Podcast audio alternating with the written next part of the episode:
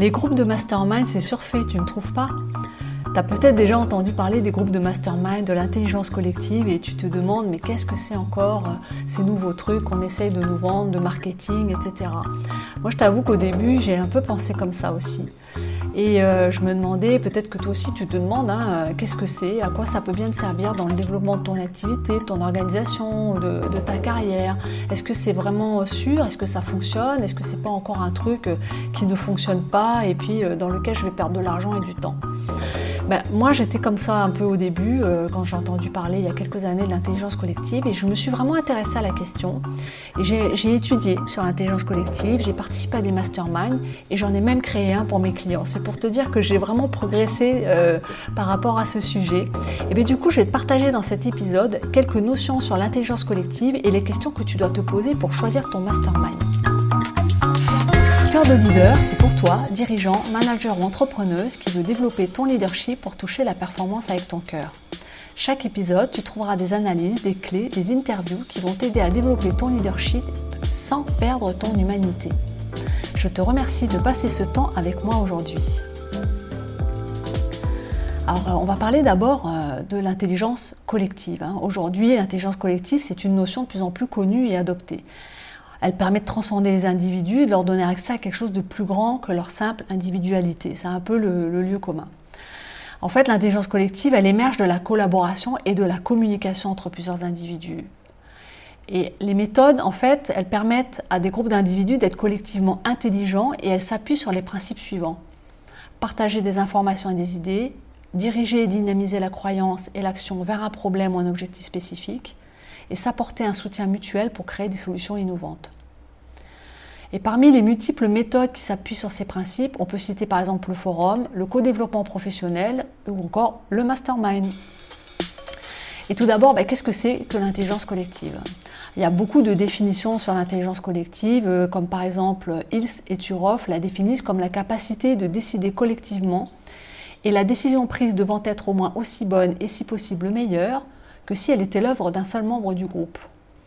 Lévy la définit comme une forme d'intelligence universellement distribuée, constamment en effervescence, coordonnée en temps réel et qui produit une mobilisation efficace des, des compétences.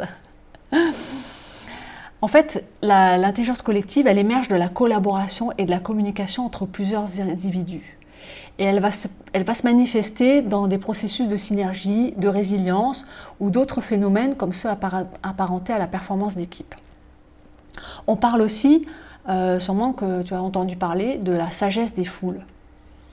En fait, dans les systèmes humains, l'intelligence collective, elle est liée à la capacité d'une équipe, d'un groupe, à penser, à agir sur un mode aligné et coordonné. On pourrait un peu faire le parallèle avec euh, l'hydrogène et l'oxygène qui se combinent pour former une troisième entité qui est l'eau. Et l'intelligence collective, en fait, elle transforme des individus séparés en un groupe cohérent qui crée une équipe dans laquelle le tout est vraiment plus grand que la somme des parties. Dans son analyse sur la psychologie des foules, en fait, Gustave Lebon a établi que qui que soient les individus composant un groupe psychologique, quel que soit leur mode de vie, leurs occupations, leur caractère, leur intelligence, bref, le seul fait qu'ils forment un groupe, ça va les doter d'un esprit collectif qui peut leur faire ressentir des émotions, penser, agir d'une manière très différente de celle dont on aurait ressenti de manière individuelle. Donc dans une organisation, quel que soit l'esprit de groupe ou d'équipe, en fait, il va concerner un niveau d'expérience qui renvoie au sentiment que chacun fait partie de quelque chose qui est au-delà de lui-même. Et en fait, le ressenti d'esprit de groupe vient de la conscience de ce que Gregory Bateson appelle le schéma qui connecte. Le schéma qui connecte les choses ensemble en un tout plus grand.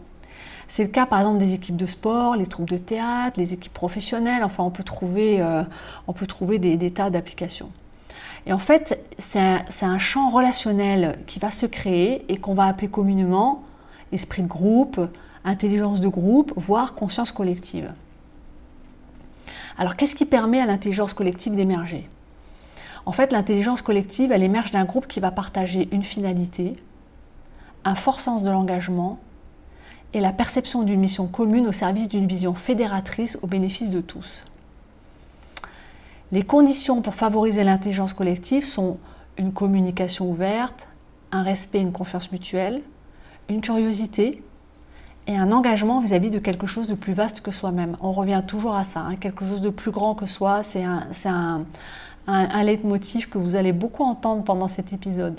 Alors les préalables à la réussite dans une équipe, en fait, l'intelligence collective, pour votre équipe, par exemple, si vous avez euh, une équipe à diriger ou à manager, ou si vous êtes un chef, chef d'entreprise qui avait euh, euh, des collaborateurs, eh bien, pour que votre équipe fonctionne, il faut une vision, il faut une mission pour le groupe, quelle est notre contribution, il faut une ambition, que voulons-nous atteindre, et il faut que chacun ait un rôle bien défini. Et pour que ça fonctionne, il faut qu'il y ait une connexion entre les membres, et ça, ça prend du temps. Il faut de la transparence, c'est-à-dire dire la vérité. Il faut de l'intégration, ce qui veut dire qu'il faut être capable d'accepter les imprévus, accepter ce qui est, ce qui se passe. Il faut également de l'intégrité, c'est-à-dire tenir ses engagements, et de l'authenticité de la présence. Et selon Robert Diltz, l'intelligence collective, elle permet d'atteindre quatre objectifs fondamentaux.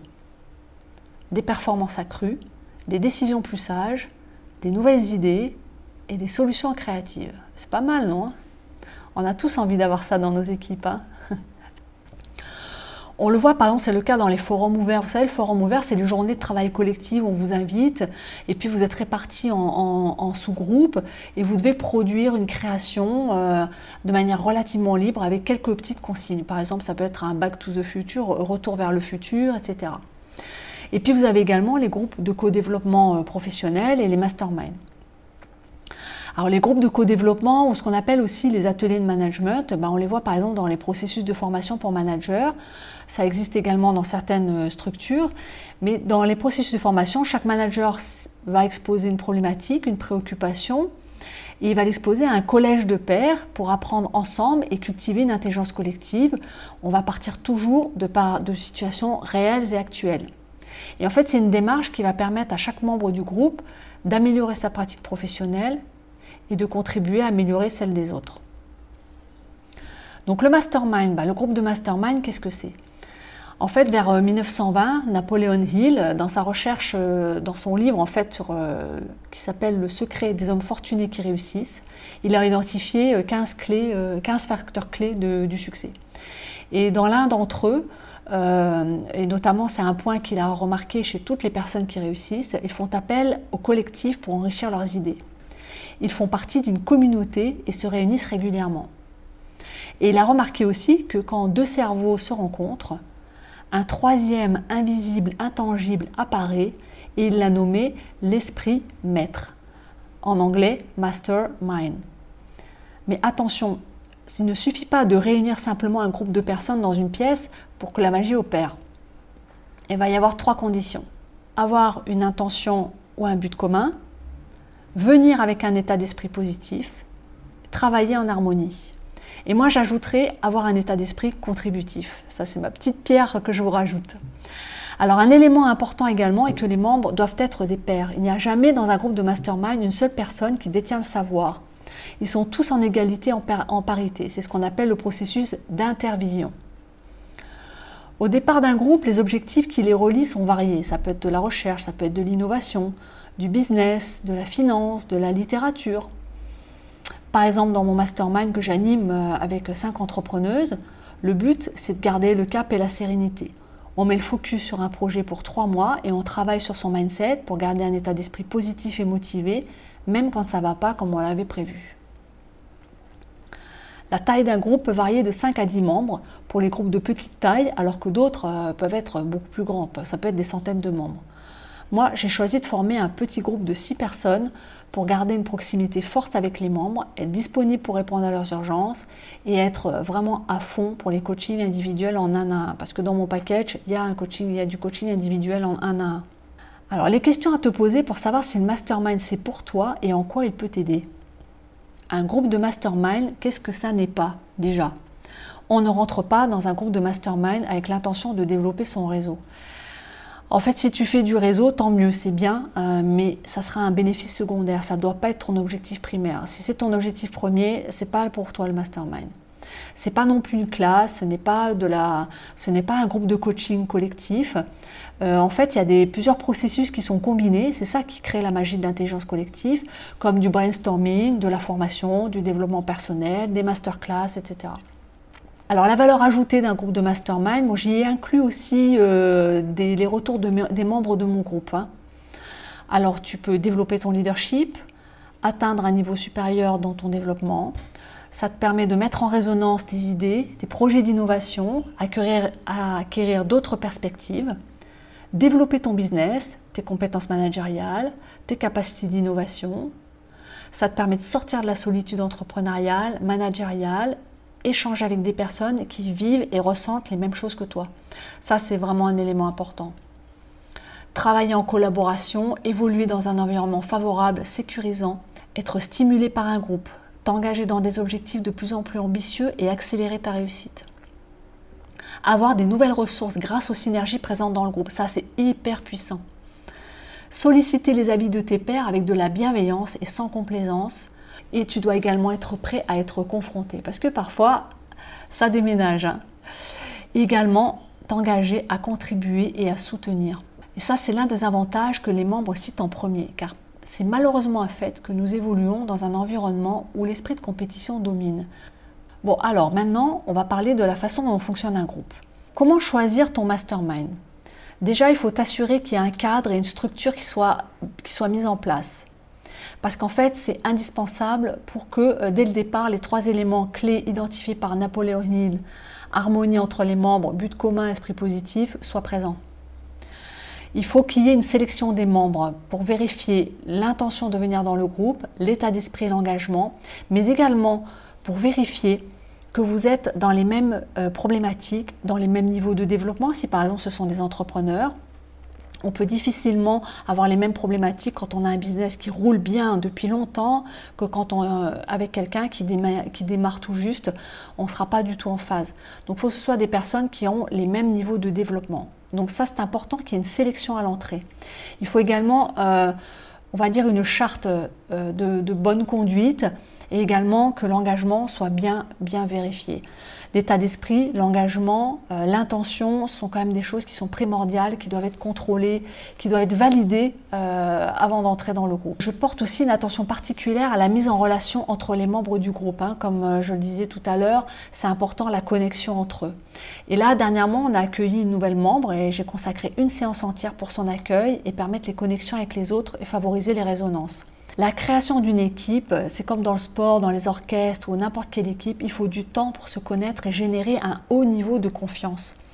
Et pour créer de l'harmonie, de l'authenticité. Enfin, moi en tout cas, c'est quelque chose qui est très important. L'autre chose qui doit, sur lequel vous devez aussi être attentif, et ça, moi, c'est un truc sur lequel je travaille beaucoup, c'est le processus de centrage. Pour que chacun se sente dans un état de présence, d'ouverture, de connexion sans jugement des autres. Alors ensuite, la fréquence, ça c'est variable. Hein. Ça, ça va dépendre complètement de vous, de votre disponibilité, de ce que vous voulez mettre dans, le mastermind. Ça dépend. Il y a des gens qui vont faire des demi-journées par semaine. Il y en a qui vont se réunir une à deux fois par mois. D'autres, ça va être un week-end par trimestre. Ça va être en digital, ça va être en présentiel. Euh, il n'y a pas de règle. Alors moi, euh, je réunis les membres une fois par semaine sur une durée de trois mois renouvelable et là, nous en arrivons à la saison 2. Le prochain groupe que je vais créer sera probablement un groupe qui sera sur six mois ou sur neuf mois. Dans ma pratique aussi, je travaille aussi souvent avec les états émotionnels parce que pour moi, c'est très important euh, que les personnes euh, soient à l'aise avec leurs états émotionnels parce que c'est à l'origine de trois quarts de la performance. À chaque séance, chaque membre va s'engager sur des objectifs, des actions ou des soutiens jusqu'à la prochaine séance. Donc là aussi, vous devez vous assurer, quand vous choisissez un mastermind, qu'il y a une structure, qu'il y a un suivi, qu'il y a vraiment euh, voilà, quelque chose qui est, qui soit concret par rapport à ça. Et pour finir, tous les membres doivent ressentir bénéficiaires d'un mastermind. Hein. C'est la signature de, réussite. Hein. Votre mastermind, s'il est bien construit, qu'il est connecté, qu'il est innovant, tout le monde ressortira bénéficiaire. Voilà, maintenant, bah, vous savez euh, si le mastermind c'est surfait ou pas. Vous savez si ça peut vous convenir. Et puis, si vous avez des questions, bah, vous pouvez me contacter euh, via les liens dans la description. Et puis, bah, je te remercie d'avoir écouté cet épisode jusqu'au bout. Et puis, toi qui veux développer ton leadership pour toucher la performance avec ton cœur, on se retrouve la semaine prochaine.